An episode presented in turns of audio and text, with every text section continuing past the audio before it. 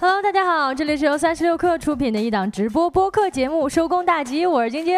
Hello，我是小泽啊。今天是一月十七号，星期三啊。星期三也是一个特别的日子，为什么特别呢？因为我们在一周之前啊，发布了年度时刻征集企划。哦。那以防大家还不知道这个活动呢啊，我们看到底谁还不知道哈？我们在最后呢，跟大家介绍一下这个活动啊。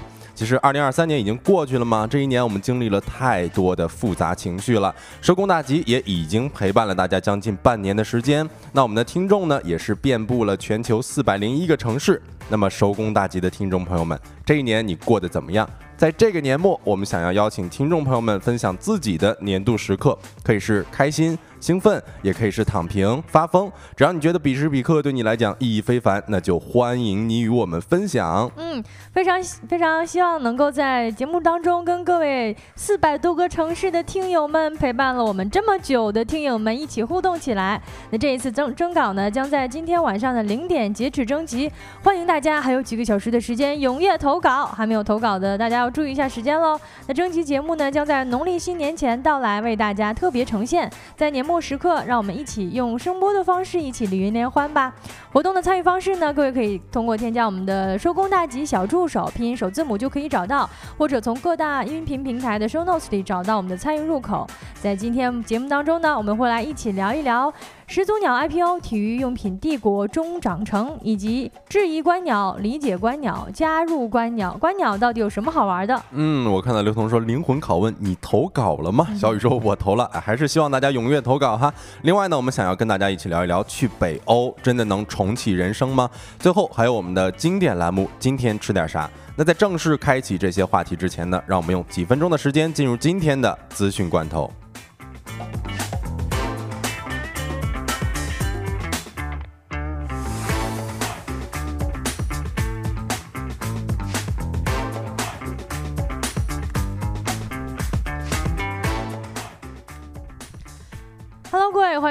一起来品尝一下今天的资讯罐头，新鲜不新鲜？来看第一条消息。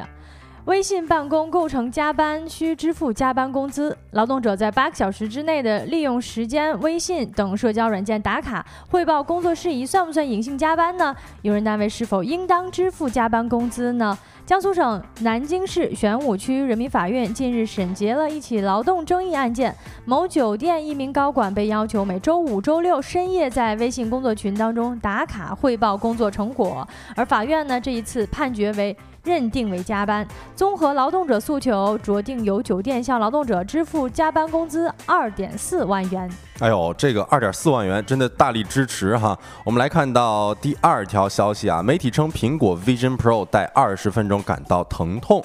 苹果公司在纽约邀请媒体和嘉宾对新款的 Vision Pro 头显进行测试。评测体验方面呢，部分媒体表示佩戴时存在重量感和疼痛感，尤其是标准绑带。换成双圈绑带之后呢，舒适度有所提升，沉浸式体验受到好评。但部分评测人员表示，视频中缺乏互动感。此外，空间视频观看和虚拟键盘体验一般，而冥想功能和其他一个应用程序应该是游戏啊，就是遭遇恐龙，则受到一定的关注。总体来说，Vision Pro 头显在呃舒适度和沉浸式体验方面表现较好，但仍然有一些改进空间。接下来来看资讯罐头下一条消息啊，ChatGPT 之父称人类水平的 AI 即将出现。当地时间的周二，美国人工智能初创企业 OpenAI 首席执行官萨姆奥特曼表示，达到人类水平级别的人工智能即将出现了，但它对于世界的影响远没有我们想象的那么大，所以不必担心。奥特曼表示，人们总是担心人工智能会有朝一日变得很强大，会极大的重塑和颠覆世界，但事实上这一种担忧是被夸大了的。奥特曼在瑞士达沃斯世界经济论坛上表示，他给世界带来的变化比我们想象的要小得多，而给工作带来的变化也比我们想象的要小得多。他特别提到了通用通用人工智能，他说，通用人工智能可能会在相当近的未来里开发出来。嗯，虽然说变化要想得多啊，但是我们可以从二零二三年的一个呃呃 A 呃 A A I G C 还有这个 Chat GPT 的出现，也可以一窥啊。那我们来看第四条消息啊，二零二二届本科生平均月入近六千。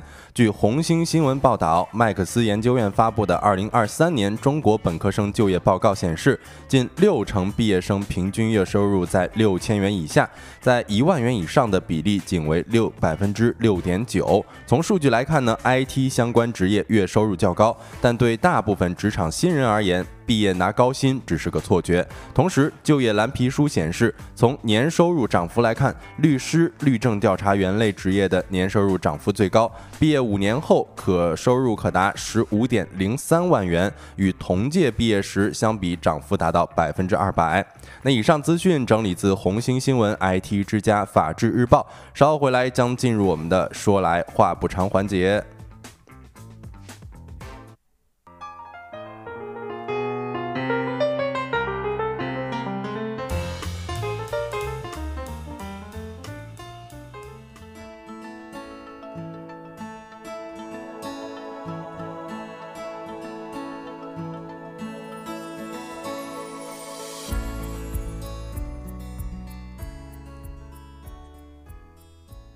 对，欢迎回来，一起来到说来话不长的第一个环节，跟大家一起聊一聊最近呀，二零二四年要跃升上美股上市的始祖鸟。嗯，其实这个始祖鸟也是刚刚递交 IP 呃 IPO 啊，然后我也看到了这个始祖鸟的龙年限定是被疯抢，我不知道大家有没有看到那张图片啊，还是说是那个龙年的限定款那个配色，呃呃，就是咱们公屏上所放的这一款啊，我当时看的有点像，就是我之前。玩的一个游戏有点像这个中国龙的配色啊，但是，呃，在我看来，如果是我的话，我可能不太会抢啊。啊，其实说实话，我也看到这幅图上热搜了，当时就是龙年的新款配色嘛。嗯。呃。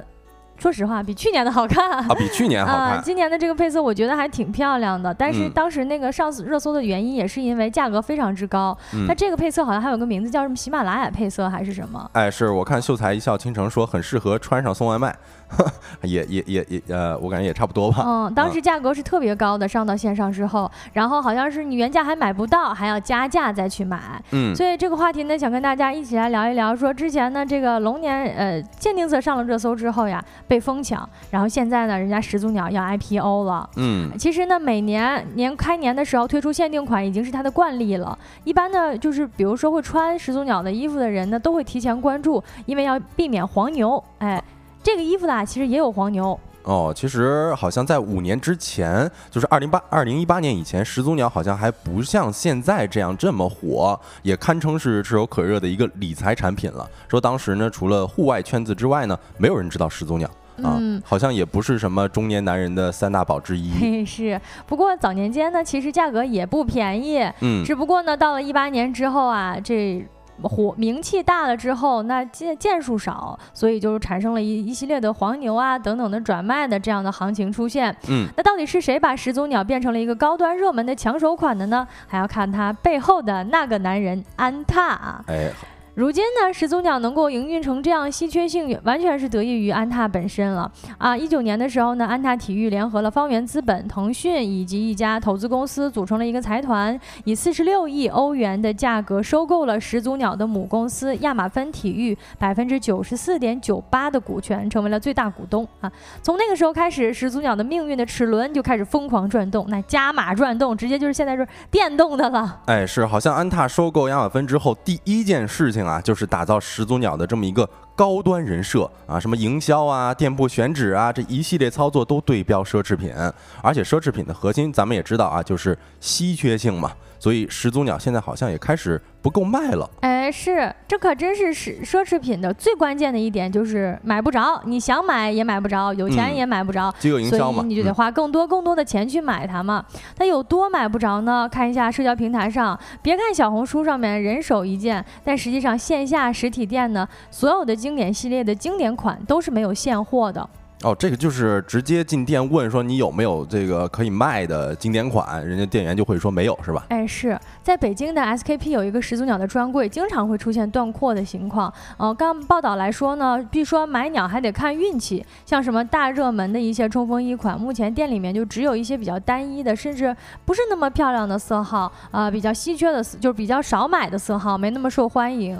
我印象当中呢，我也路过过这家专柜，我进去问了一下，首先店员那就是非常之拽啦啊，因为呢，就是确实是始祖鸟现在是炙手可热的头部品牌，无论是户外爱好者还是。喜欢买奢侈品的人，可能现在都转去买这个始祖鸟，还会发现始祖鸟的价格，那至少要比奢侈品更便宜一些哈。哎，对。然后我看到咱们的网友也说了，有的经典款它还需要出示黑钻会员，这个是我难以想象的哈。嗯，一去到店家里面呢，发现啊，这个大大小小的人体模型上面确实是穿着冲锋衣的。嗯。但是你要问卖不卖呢？不卖啊！别问，问就是不卖是吧？哎，你要想把这个人体模特这样脱下来卖，行不行？不行。嗯，我们还得展示呢。对，就是不卖。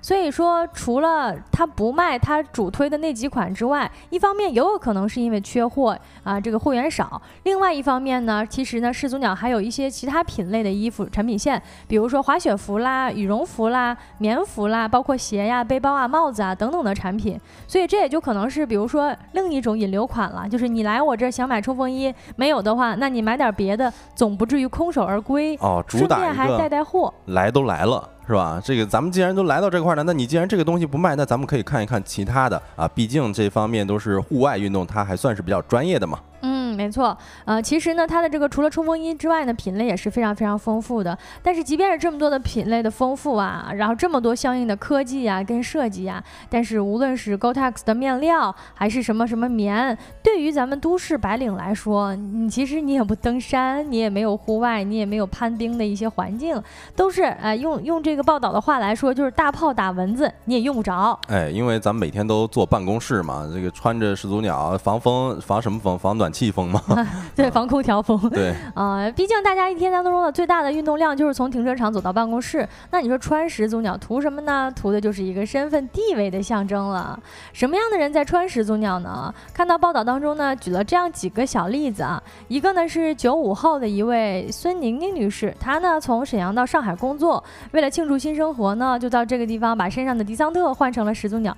不过咱也别说啊，人迪桑特也是好品牌，而且跟始祖鸟是同归属一。家亚马芬的，嗯，呃，但是呢，他说换上始祖鸟的原因是因为听说这个地方始祖鸟配萨洛门是现在上海街头的标配，穿鸟呢能够让更好的把它隐形在这座城市当中，跟别人穿的都一样。哎，是，我觉得这个现在是不只是始祖鸟啊，包括刚刚提到的萨洛蒙，确确实实，我现在在很多互联网大厂啊，或者说是在周边的商场里面都能看到人人人人脚一双萨洛蒙，还真是。嗯，我之前呢出去就是我大家知道我比较。二玩飞盘嘛，嗯，然后玩的时候呢，我就观察那个朋友们，哎，那个宇宙级大厂的朋友啊，真的就是别管是短袖长袖的，真的就是上身是始祖鸟，脚像是萨洛蒙，我就感觉哇，这个是不是工服啊？对，宇宙大厂的工服了，是不是这大厂的工服啊？嗯，啊，除了这样一种年轻的白领们呢，另外一类穿呃户外这种衣服的，还有一类就是中年男士了，他们呢其实都是爱玩户外的，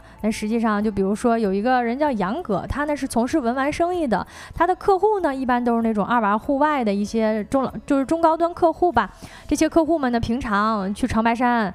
滑雪，哎，这个去那个阿勒泰滑雪，哎，去什么喜喜马拉雅底下登登山。那你要混圈子的话，穿这种衣服就是第一步。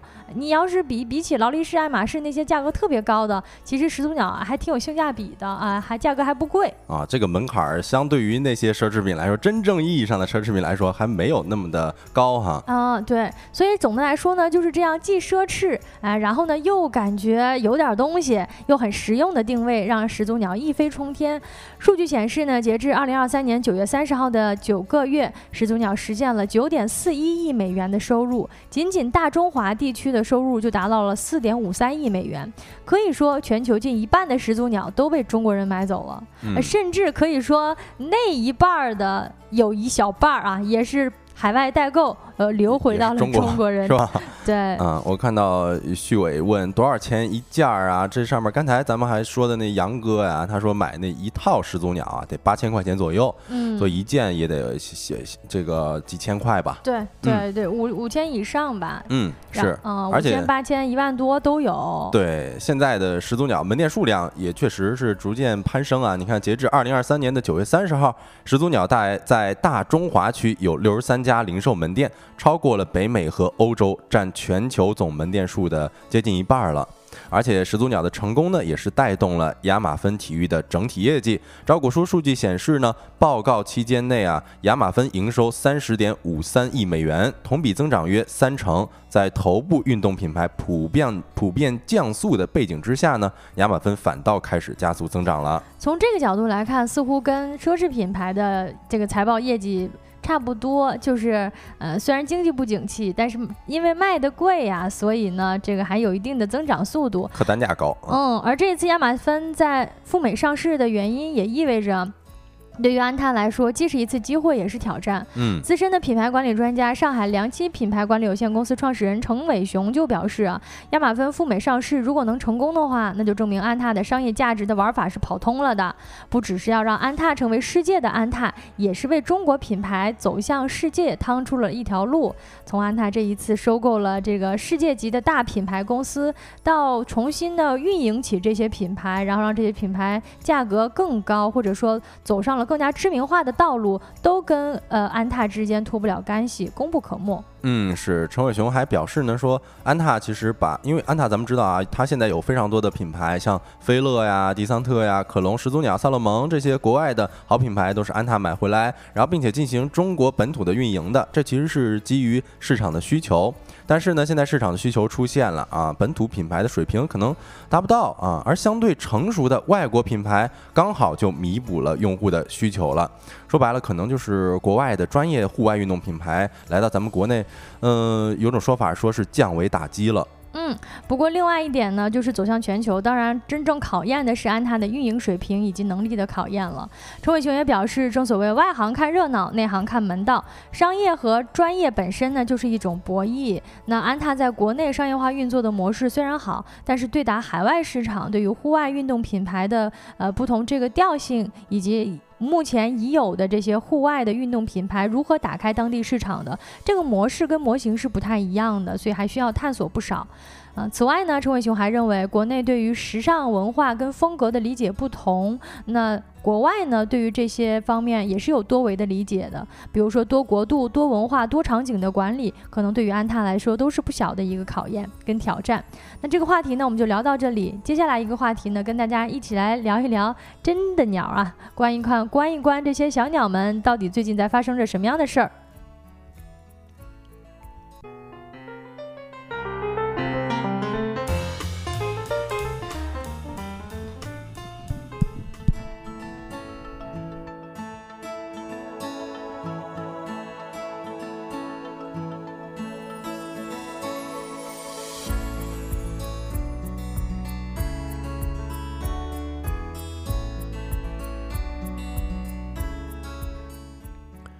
Hello，大家好，欢迎回来，来到我们的第二个话题。第二个话题我们会跟大家讲一讲，你看标题是质疑观鸟、理解观鸟、加入观鸟啊，就跟大家讲一讲观鸟这回事儿。呃，不知道在座的各位有没有鸟圈的人士哈？如果有的话，可以在公屏打个一。主要是我前几天呢刷小某书，看到一条观鸟界的新闻哈，说北京呢发现了一只白翅焦嘴雀。啊，所以一时之间，北京的鸟圈也是热闹非凡，纷纷的一些北京大爷就是前往该鸟的现身之处，开始观鸟了。这个白翅交嘴雀呢，就是咱们公屏上。左边的那一只小鸟，这是一只雄雀哈。哦，说到这儿，是不是要补充一下？因为小泽本身啊，他的这个专业属性就会导致他对这些小动物啊、新的小生物……呃，这么说其实也行，因为我从小啊就看《动物世界》啊，然后倒到这儿来了。哎，对，然后这个其实我经常也是关注一些自然方面的东西啊，包括观鸟，然后之前呃这个报数啊什么的都有所了解。但是呢，我看这这位博主啊，叫做小贾。他更是从成都直接赶回北京啊，就为了关一关这只白翅交嘴雀。我看刘同说北京是不是有很多延期湖观鸟？哎，确实，这个北京一到冬季或者说是秋冬季的时候呢，是特别适合观鸟的季节。哦，嗯然后我看大家好像不少是这种鸟类的爱好者，比如说，呃，不用子说在用观鸟小程序，这是一个有关于鸟类的对对对，可以识别物种的小程序。对，现在有这个中国观鸟记录小程序，你可以哦在里边记录自己的一些观鸟的数据，同时你也可以查嗯其他人的一些观鸟数据嘛。哦，，对，然后我们接着说这条新闻啊，其实这个鸟为什么会这么特殊呢？我们先跟大家讲一讲这个白翅交嘴雀，它一般分布于哪里哈？它分布于是欧洲和阿拉斯加、加拿大、呃俄罗斯、日本以及中国大陆的东北和华北等地。但是，我看到这位小贾博主他说呢，在我国的东北和华北其实是相对来说比较罕见的，而而出现在我国的北京，那就是罕见之罕见了。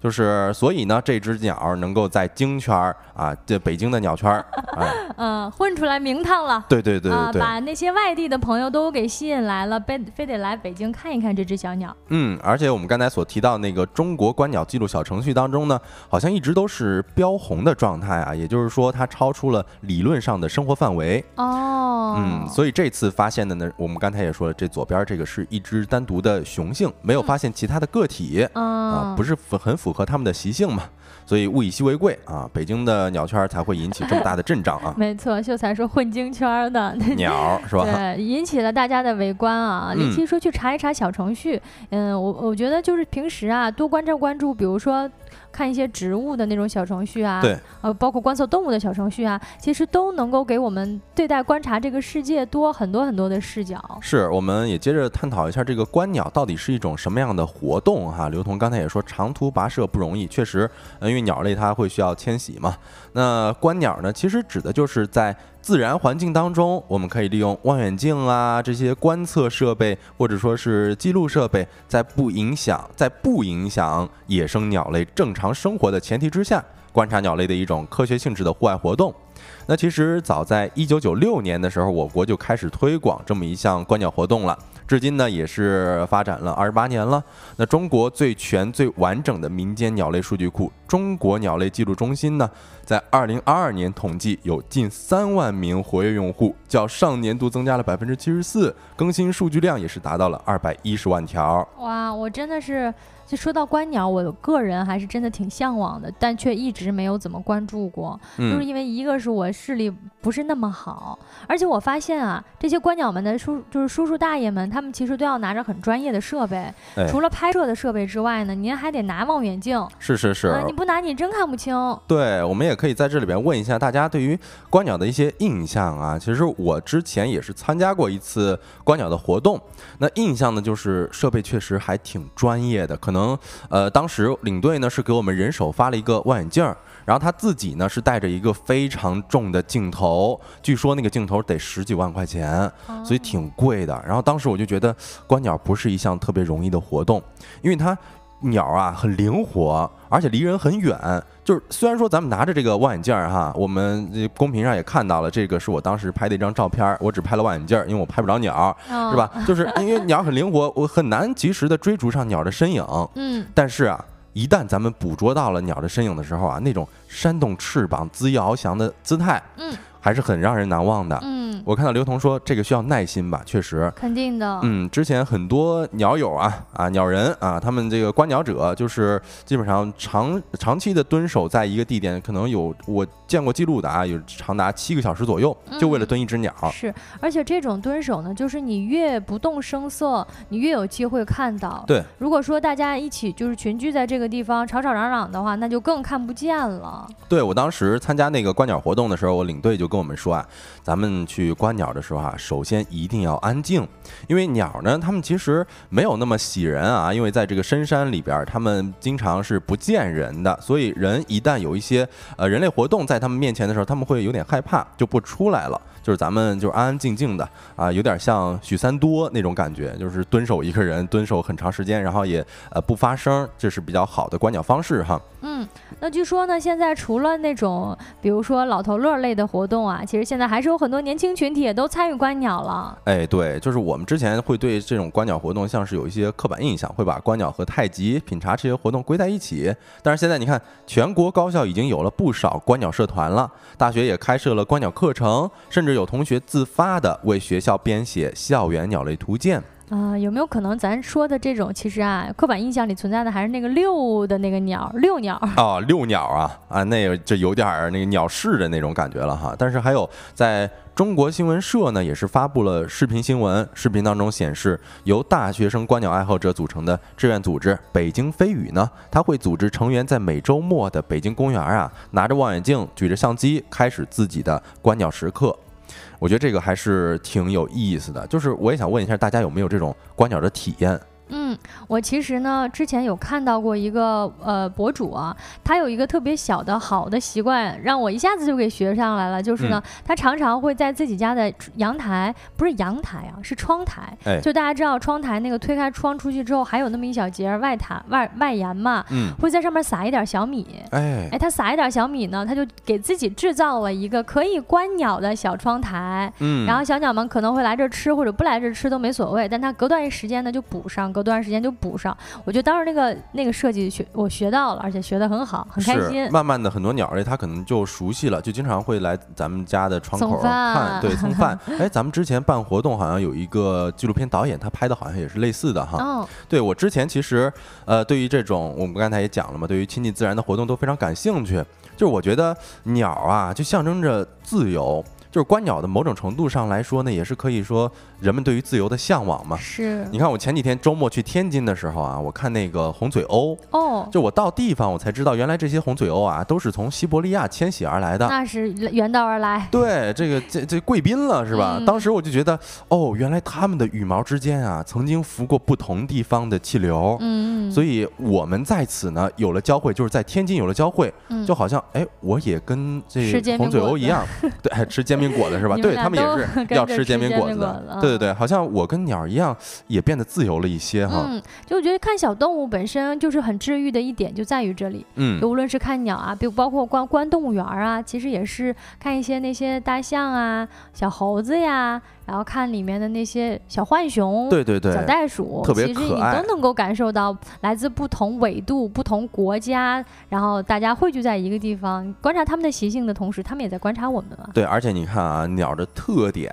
我觉得其实跟今天刚才说的差不多，就是你看咱们之前火的一些动物是什么？就是卡皮巴拉还是卡皮拉巴哈？卡皮巴拉，卡皮巴拉，你看它的这个特点就比较佛系。大家观察到，对大大家观察到它的时候，就会觉得，哎，这好，这不就是我吗？是吧？对，而且之前也在分享一个朋友圈的例子啊，就是前阵子我们园区里边那柿子树成熟了，但是收柿子的时候呢，可能会留一些柿子在上面，所以最近这一段时间啊，经常会有同事发现有喜鹊在柿子树上面吃柿子的场面，啊，直接就把那个场景给拍下来了，然后分享在朋友圈里边。我觉得也特别好，这就是一个非常好的观察的时刻，一下给捕捉下来了。嗯，那你看为什么大家都开始喜欢上观鸟了呢？因为。呃，因为比较，首先是因为离我们比较近，嗯，啊，我们在城市当中呢，随时随地都能够抬头看到鸟儿。但是我们说喜，如果说我说我现在喜欢观长颈鹿，那其实我也看不到嘛。哎，对，咱还得去非洲哈。哎，对，是，其实这个观鸟的门槛相对比较低，也是咱们喜欢上观鸟的一个因素啊。就是我刚才还讲，虽然说观鸟的设备可能要齐全啊，但其实观鸟的装备相对于一些户外活动来讲，真的非常简单了。你比如说，你可以买一个不到百元的小型望远镜，那咱就可以享受到一份观鸟的快乐了。当然，如果说同时想要用这个影像来记录下来各种各样的鸟，那可能就需要添置一台相机了。嗯，那或者说咱们也可以直接拿起咱的手机来拍，因为现在很多手机像素也是越来越高了嘛。这个对于当代打工人来讲，其实观鸟的成本啊，低的不能再低了。嗯，而且还有一个观鸟特别好的一点好处，就是它锻炼身体。嗯，你想呀，观鸟你得抬头望一望，一抬头呢，哎，这有点治疗颈椎的作用啊，预防颈椎病。哎，还真是这样，就是一抬头呢，比如说听听鸟叫啊，左右看一看，举起望远镜走走停停，这种经常抬头的动作呢，确实是对于预防颈椎病有成效的。哎，对，而且有的时候啊，我就会发现这个观鸟的。的时候，咱们不知不觉步数就上万了，因为咱们经常需要在一个公园里边圈圈绕绕的嘛，就来回走动。呃，聆听鸟的叫声的时候，我们也在看鸟到底在哪边出现，所以我们就会举起望远镜，不停的走，走着走着就上万了。所以这也算是一个漫步的，或者说是另外一种 city walk 的方式哈。也有锻炼身体的作用。嗯，而且咱们亲近自然，同时你看咱们每天可能工作的时候都得长期面对着电子屏幕，那观鸟呢就可以是吧，缓解咱们的视觉疲劳。是，嗯，然后另外呢，其实与人相处太累啊，就是我们可以多看看鸟，嗯，因为鸟其实，在我们的日常生活当中随处可见了，是对。但是我们仔细观察呢，那就会有不一样的体验。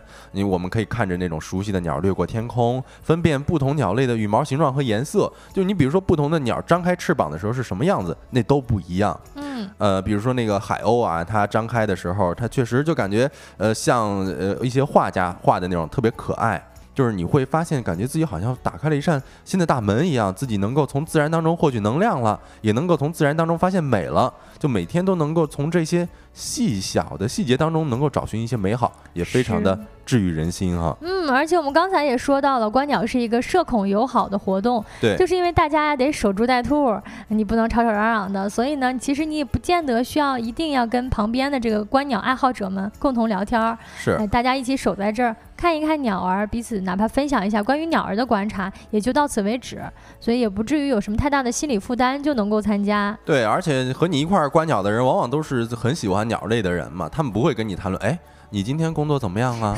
你们年底加班吗？是吧？这他不会关不会关注这些东西的。是太好了，太有公德心了。是，那其实呃，咱们越来越多的人喜欢上了观鸟啊，我也看到了微博上的观鸟超话累积帖子有六点一万个，阅读量也达到了四点一呃四点一亿次了。那在年轻人聚集的小某书上面呢，观鸟标签的浏览量也是超过了一点一亿次，所以很多城市也都在开展一些观鸟节和观鸟活动。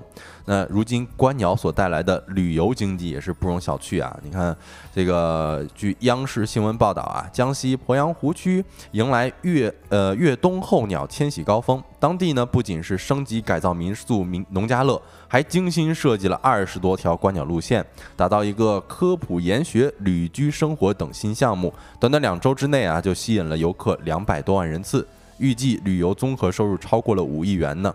嗯，另外呢，在去年的四月份，上海也成功举办了第十八届上海市民的观鸟大赛，一共呢有五十五支队伍参与报名，比赛了耗时三个小时，从总体记录鸟的种类七十二种。那所谓的观鸟比赛呢，就是在指定的地点和规定的时间内，以观察和记录到野鸟的种类数量来确定优胜者的一种比赛。你这个比的其实就是你的这个知识库了。哎，看你能观察到多少种鸟类嘛。嗯，呃，然后其实你看，与北京等。等城市观鸟地不同啊，很多观鸟圣地可能地区有点偏僻哈，然后外地游客呢就没有办法知道鸟儿具体会在哪里出现，所以就没有办法第一时间得知鸟讯了。那一般情况下呢，是需要另外付费请鸟导，或者说是报名鸟团来去观鸟的。所以你看，像这个观鸟圣地高黎贡山脚下呢，就有一个小山村，叫做百花岭，它就开发了这种鸟导的服务，大力的发展观鸟经济。那根据当地报道呢，百花岭二零二零年接待游客超过十四万人，旅游收入超过四千万。啊，很多村民尝到甜头之后，纷纷是从猎鸟人变成护鸟人，再到专业的鸟导了。嗯，这个还挺好的。对，保护环境嘛。哎，共共创共创出了一个人与自然和谐共处共生的一个小的场景。嗯，总的来说呢，我们还是很推荐大家去试一试的。反正我听完之后已经跃跃欲试了，想要找机会去尝试一下。哎，是的，在北京，你看叫二奥森公园，你就能够观鸟，是吧？特别的简单。那这个话题呢，我们就跟大家聊到这里。下一个话题，我们跟大家聊一聊。去去北欧能不能重启人生呢？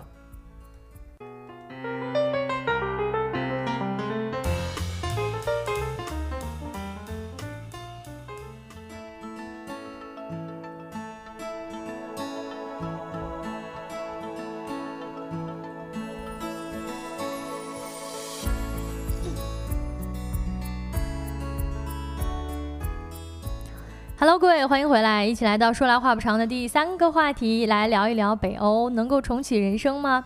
嗯，好像这几年北欧真的非常火啊，很多年轻人都说那是自己素未谋面的心灵故乡。嗯，很多人他把自己的微信的那个地点啊，都设置成北欧的一些国家了。对，还真是。嗯，而且呢，我们啊，其实提到北欧，第一印象好像就是什么。格格林童话、丹麦童话，对那种 ins 风，就感觉特别的冷静，然后而且还觉得那种哎是在生活在梦里边的。嗯，是没错。那大部分人的想象当中呢，北欧是一个社恐天堂。听说那个地方啊，每天下午四点下班，嗯，那假期呢都是按月放的啊，一年放一个月，也是一个躺平圣地，福利高，社会待遇也好，而且姓名非常平等，是现代版的童话王国。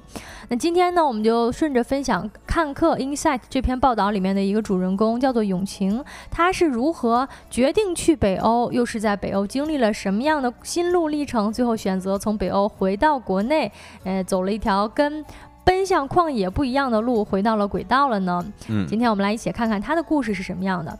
哎，首先呢，这个大家可能都对于北欧有个大概的印象吧？不知道各位对北欧的印象是什么？也可以把你的那个关键词打在我们的公屏上，看看大家有没有几个重合的。哎，其实我还真的有一个之前看到的一个新闻啊，他说芬兰那边他有一个那个公交定律。因为好像这就展现了他们的一个边界感嘛，就是说所有靠窗的座位满员了，那就算整个公交就算满座了。就是你一上公交，所有人都自觉靠窗坐，谁也别挨着谁，他们之间的社交距离还是挺宽广的。哦，是的吗？有这种说法？是的。那听着感觉好像景观还不错，至少你坐在公交车上能够有个不错的景观位置。对，而且还说他们这个排队啊，每个人至少间隔是两米。嗯啊，是社交距离还挺挺挺够的。刘同说：“挪威、瑞典、芬兰的鲸鱼，还有冰岛。嗯，啊，但这个这个冰岛啊，说到冰岛，我可就不困了啊！哎，真的是很喜欢，都觉得那些画面感觉真的很像童话啊，感觉很干净啊。”秀才说：“发酵的海鸥，还有海豹肉，你这个思路，这个味道啊，一看就是一个吃货哈。是，啊，亲亲亲亲。”新新奇新奇慢，这是咱们的听友啊，他说他刚刚从北欧回国。哎呦，太好了，那来加入群聊，一起来聊一聊我们说的这个故事，跟你的参照像不像？从北欧回回到国内之后，是不是有这样的感受？首先呢，今天这篇报道里面的主人公呢，他呢最开始是在上海工作的啊。在上海的实习期间呢，他发现周围的一切一切都很卷，卷工作、卷薪资，同事同学之间卷大牌、拼比，也卷婚恋，卷嫁了谁，卷谁的男朋友更好。所以呢，他就觉得好像周围呀。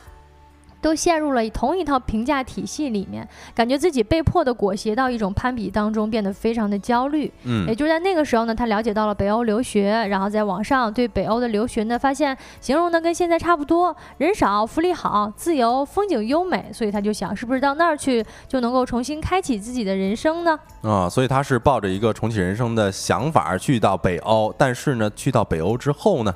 发现是怎么样的呢？哎，发现就是确实是有点不一样了啊。最初呢，肯定是还是一样，感觉风景非常秀美的。他是自己动动手那申请材料，而且他申请的时候呢，大概一五年前后，那个时候呢，奔赴旷野的人还没有那么多。他其实呢，就选择了位于丹麦一座小城市里面的大学，学制呢也就两年，然后奖学金也能够覆盖学费，所以说就是压力也不太大啊。去的呢，其实还挺顺利的。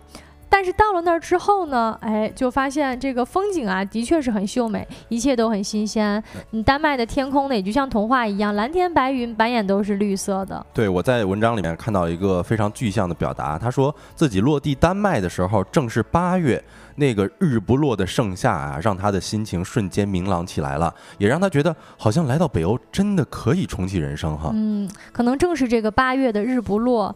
呃，对对照着十二月的太阳太少，所以就让他变得逐渐的压抑跟抑郁起来。嗯，那在上学的期间呢，他发现北欧的学校跟中国的几乎很不一样了，因为学校里面没有什么中国人。虽然说北欧人在学业上面不太内卷，但是对他们来说呢，上大学不是唯一的出路。所以也就是说，很多人来学校来深造的前提是内心喜欢。那对于这样的情况来说，他们就不太比学习成绩了，他们是有一套自己的自我价值的实现的。成绩，让自己更加在意的。哎，对我之前经常看到一些北欧国家的电影啊，很多人他的职业可能都是那种木工，就是他们会非常。专精一门技术，技术对，没错。你像我们嘛，从小被教育要听话，但是北欧人呢却不是这样的，他们有自己的想法。据说有一次上课的时候呢，老师给大家留作业，然后这个永晴啊已经准备开始记作业了，结果班上呢有一半的同学都表示反对，反对的理由是说，老师你不应该留作业，因为教学大纲上说这门课是没有课堂作业的。于是呢，大家都一起拒绝了这个作业。哎，这新思路啊！这是咱想都不敢想的，从来没想过这事儿。没错。然后刚才提到了八月的这个日不落呢，太阳确实很大，艳阳高照的。但是呢，冬天来临就会让那个艳阳高照的美好骤然结束，因为纬度太高嘛。那真正的夏天呢，其实只有两三个星期，剩下的天都很冷，要么是冷的冬天，要么是不那么冷的冬天，而且天很黑很暗。哎呦，这个感觉一下子打。碎了我对于北欧的滤镜了啊，因为我这个人还是比较怕冷的。如果让我经常的这个接触这么冷的冬天，那可能有点受不了了。嗯，是。据说他上课的时候呢，基本上出门的时候天是黑的，下午三四点放学天又黑了，然后又因为沿海嘛，到冬季的时候刮风下雨也是常事儿，所以就几乎可以说是一到了就是一过了这个夏天呀，天是大部分时间都是灰蒙蒙的，没有太阳，三四点的天就很黑很黑了。冬天几乎见不到。阳光，哎，是，他还描述了说北欧是全世界幸福度最高的地区，但是呢，也说这个是季节性抑郁高发的地区。呃，我之前搜索文章啊，说北欧它有三个两个关键词，一个是边界感，一个就是抑郁。他说这种抑郁呢，因漫长和的黑夜与糟糕的天气衍生而来啊，会持续一整个冬天。说在北欧的第二个冬天呢，这位主人公就出现了一些季节性抑郁的症状。就比如说没日没夜的昏睡，不在昏睡的时候呢，就可能会开始头痛。嗯，辛奇曼说太阳超级大，会晒哭。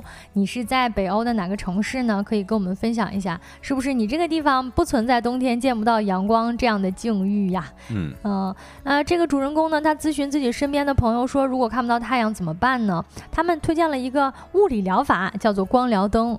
嗯，因为北欧啊，好像是确实是太阳不常见的日子挺多的，所以说呢，在他们各家各户。都常备着一些小灯放在桌子上来模拟太阳光的照射。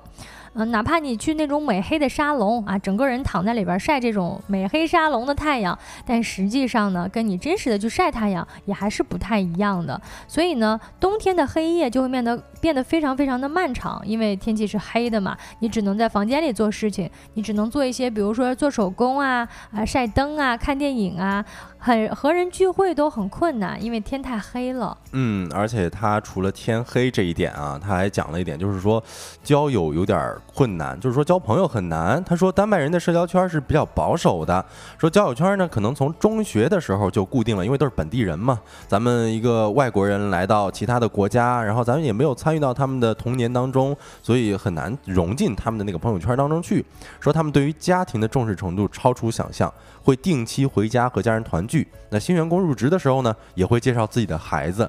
说丹麦人非常喜欢问的问题就是你的梦想是什么，而他们的梦想大多都很简单，比如说去乡下买一幢房子，生几个孩子。嗯，就等于说是他们还是更希望跟家人相处在一起。嗯，大部分的时间呢都通过跟家人团聚来抵御冬天与黑夜带来的孤独。但是你想，呃，永晴这种作为一个外来的移民，在这个地方生活，他其实朋友也不多，而且这些朋友本身呢也都有自己的家庭，所以也就是说，丹麦它不是一个移民国度，它没有那么多的。外来的人口啊，本地的人呢更倾向于跟自己原生的，比如说中学时的好朋友，以及自己的家庭世代的这种祖祖父祖母们生活在一起，偶尔出门喝一杯，但是也不太会跟外人有一些深入的交往，那就会导致相应的就是你从这个抑郁啊、孤独啊，进而走向更深处的一些自己一个人待的太久了，就是会心里难过啊。哎，是，其实我看到这个例子的时候啊，我就想着说，其实你旅游。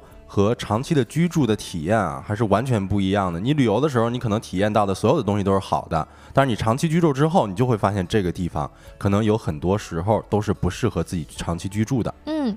嗯，有朋友说，呃，不在北欧，自己也没啥朋友，这怎么能？就是咱们直播间好几个好朋友们都在这，都是你的朋友啊，陪着你呢，是吧？嗯，呃，相当于是在北欧这个地方啊，可能确实会存在一些交友上面的困难。呃，New Hope 说，北欧的冬季非常难过，有抑郁情绪的人去那儿很容易加重病情，是这样的吗？那如果是这样的话，对于我们来说，可能还真是。以前没听说过的啊，跟大家聊到这儿了，才了解到说可能冬季不太适合去北欧常住啊。哎，是，不过我看到咱们听友也非常聪明啊，他说虽然去北欧不懂，呃，虽然去北欧不懂能不能重启人生，但是呢，我懂，只要不上班，每天都是新生。嗯 嗯。所以你看，我们聊了这么多呢，对于这个主人公永晴来说呢，其实在北欧生活的方方面面好像都不那么合适了。嗯。于是呢，他最终就决定回到国内，也就是在上海重新生活，加入工。工作，他觉得离开北欧已经治好了自己的精神内耗，因为在北欧生活的这些年里，他发现啊，这个生活条件以及生活环境是能够影响自己的健康的，跟金钱啊、跟自由啊、跟卷跟不卷都没有关系了，就是要保障自己的基本生存，比如说正常的社交、交友以及晒太阳，以及跟朋友、跟家人见面。那这段经历呢，也让他明白，其实世界上没有什么乌托邦，不是说换一个地方就能够解决什么问题，而他呢，可以自己选择利。弊权衡利弊，而这个利弊的结果呢，就是知道要跟什么样的东西说不。那这个话题呢，我们就聊到这儿。下一个话题呢，跟大家一起来聊一聊今天吃点啥。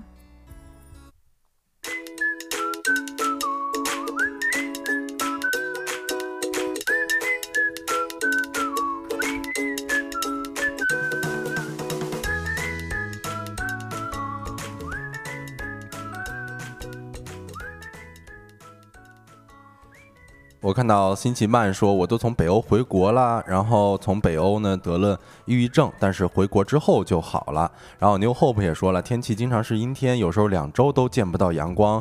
我觉得其实重启人生这个点啊，大家将来肯定能够找到自己独属于自己能够重启人生的地方哈。那接着呢，我们就聊一下今天吃点啥。